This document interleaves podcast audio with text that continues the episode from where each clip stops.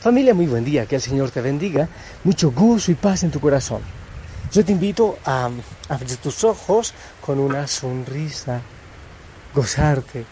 Yo aquí en Monte Tabor, ahora, a la hora que estoy haciendo esta reflexión, está lloviendo muchísimo. Entonces, dos cosas me vienen a la mente. Una, en la tierra en que yo nací, cuando llovía tan fuerte, decían, van a caer suegras del cielo. No sé realmente que traduce eso y qué quiere decir, pero creo que ahora está a punto de caer suegras porque está lloviendo muy fuerte. Y la otra cosa que aprovecho es, lo aprendí de mi madre, lavar el patio con el agua lluvia. Entonces sale uno y se moja riquísimo y eh, lava el patio.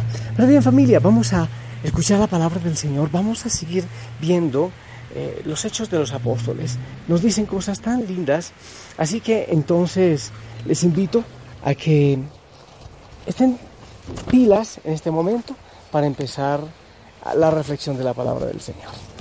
Pidiéndole al Señor que envíe la fuerza de su Espíritu sobre cada uno de nosotros y que nos bendiga en este día, en todo lo que haremos. Yo indudablemente te estaré bendiciendo. La palabra del Señor.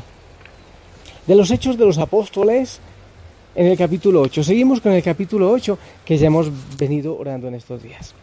El mismo día de la muerte de Esteban se desató una violenta persecución contra la comunidad cristiana de Jerusalén, y todos, menos los apóstoles, se dispersaron por Judea y por Samaria. Unos hombres piadosos sepultaron a Esteban e hicieron gran duelo por él.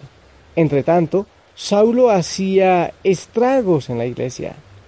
Entraba en las casas para llevarse a hombres y mujeres y meterlos en la cárcel. Los que se habían dispersado, al pasar de un lugar a otro, iban difundiendo el Evangelio. Felipe bajó a la ciudad de Samaria y predicaba ahí a Cristo. La multitud escuchaba con atención lo que decía Felipe, porque habían oído hablar de los milagros que hacía y lo, los estaban viendo. De muchos poseídos salían los espíritus inmundos, lanzando gritos y muchos paralíticos y lisiados quedaban curados. Esto despertó gran alegría en aquella ciudad. Palabra de Dios. Familia, cosas importantes, hermosas en la palabra del Señor. Es lindo eh, ver como el génesis de nuestra iglesia, el génesis de la vida cristiana. A mí me parece realmente bonito. Y continuamos entonces con el tema de Esteban, ya muerto después de lo que había ocurrido, lo habían apedreado, entonces aquí lo están enterrando. Pero hay un detalle que me parece eh, relevante y muy importante. A ver, a mí me han enseñado, bueno, no lo he hecho con, la señora Magda, pero me han dicho que si uno quiere que un gato sea cazador, debe darle carne cruda. Y se ceban, es como un cebo o igual con, la pesca, uno debe cebar. También en la triste historia violenta del país en el que nací, eh, me decían que después de matar la primera vez, que era impactante, los secarios y demás, que lo hacían con mucha naturalidad y después les hacía falta asesinar y lo hacían por deporte. Realmente se daba eso. ¿Por qué estoy hablando de este tema? Porque parece que les gustó ver correr la sangre de cristianos y con Esteban, el primer mártir, proto eh, en, griego, es el primero, eh, y mártir significa el testigo, el primer testigo. Con la muerte del, del, primer testigo de Esteban se desata una persecución, como que agrada. Y es importante cuando vemos la historia de todos los martirios, bueno, de los que están registrados, de todo lo que ocurría y la hazaña con que se perseguía a los cristianos, que, que ahora era una diversión ver sacrificar cristianos, ya era algo divertido. Entonces, como que, como que se ceban, como que se, se despierta la hazaña y el deseo de sangre cristiana con la muerte del primero. Parece que fue él entonces el que desató este gusto por la sangre de los cristianos. Pero hay algo que me parece hermoso, es el tema de la resiliencia. Eh, eh, así se llama a nivel de psicología. Dice la palabra que ellos se dispersaban, pero por donde se dispersaban iban anunciando el Evangelio.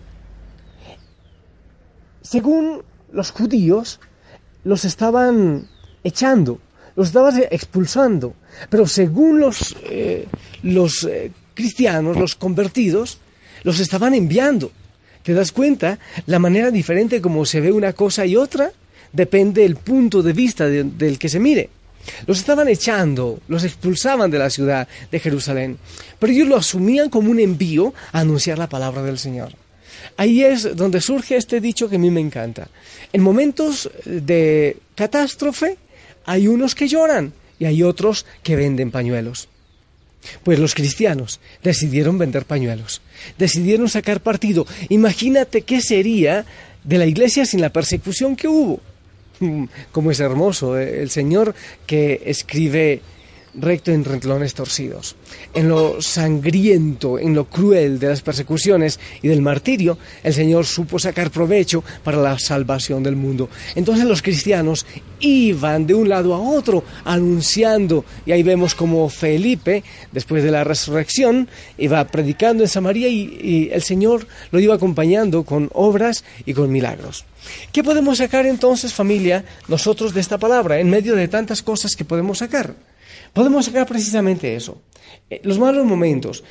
Cuando hay gripe, qué maravilla una buena cama, un buen libro, una buena película de un santo, por ejemplo. Es una maravilla. O la otra opción es que te sientes a llorar. Esa es la otra posibilidad. En momentos difíciles, tú decides llorar o vender pañuelos. Cristo nos invita a hacer lo mejor, lo que nos suma. Porque aunque Él no manda los males, Él de ellos saca muy, muy buenos provechos. Muchos de nosotros, en nuestra fe, en, en el seguimiento de Cristo, podemos tener cantidad de dificultades. Pero ten en cuenta que todo está en control del Señor, que el Señor está en control de toda situación y que Él va a traer cosas maravillosas. Así que hay que anunciar en esos momentos fue donde empezó a regarse, a difundirse la palabra del Señor de manera maravillosa. Estás eh, pasando quizás por un difícil momento. Pues yo te invito a esperar en el Señor. No te digo que te sientes. Siéntate a esperar, no. Actúa. Actúa según el Señor te indique. Pero espera y permite que Él sea Dios en tu vida. No se trata de alimentar la mediocridad, se trata de esperar que el Señor puede actuar. De aquello que parece muy malo, muy horrible, yo te invito a, sacar partido, a sacar provecho. En el Señor se puede, porque solo el Señor conoce pasado, presente y futuro, y porque Él sabe realmente lo que vendrá. Una canción que me gusta, no sé si tú la sabes, esperar en ti. Difícil sé que es. Mi mente dice no, no es posible. Pero mi corazón confiado está en ti. Siempre has sido fiel, me has sostenido y esperaré pacientemente, aunque la duda me atormente, yo no confío con la mente, lo hago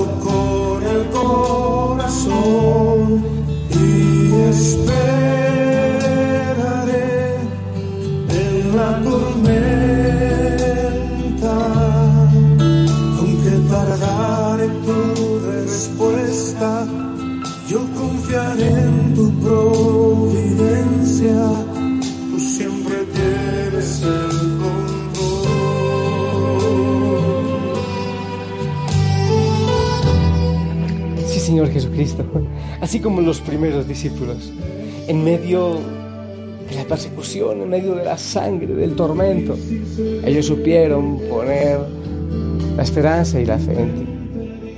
¿Es difícil? Sí, Señor, obviamente lo es.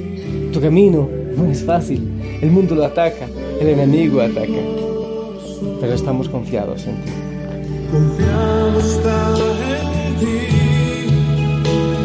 En ti siempre has sido fiel, me has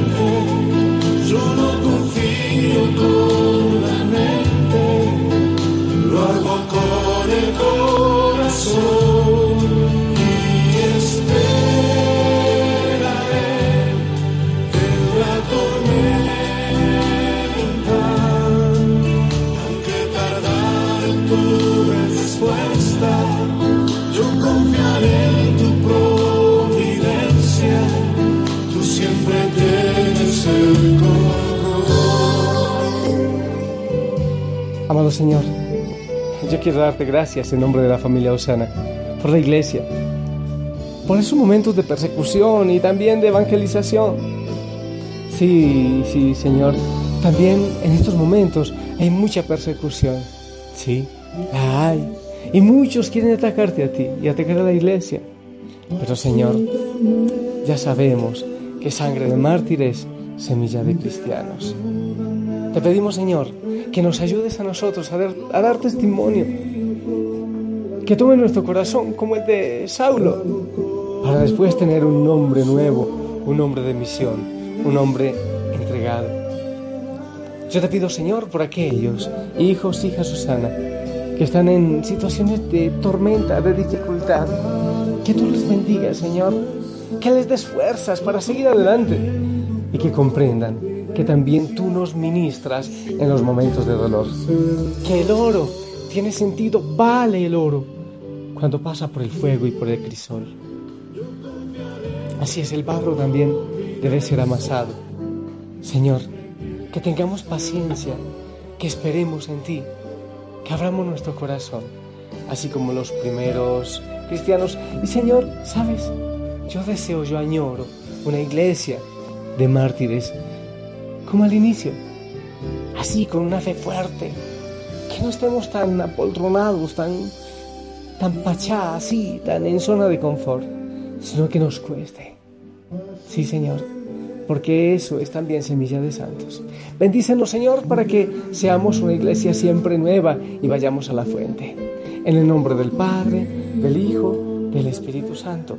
Amén. Familia, recibimos tu bendición. Amén, sonrían, gócense en el Señor, vayan y anuncien en medio de las dificultades también. Les amamos en el Señor. Hermosísimo día. Hasta pronto. Yo confiaré en tu providencia, tú siempre tienes el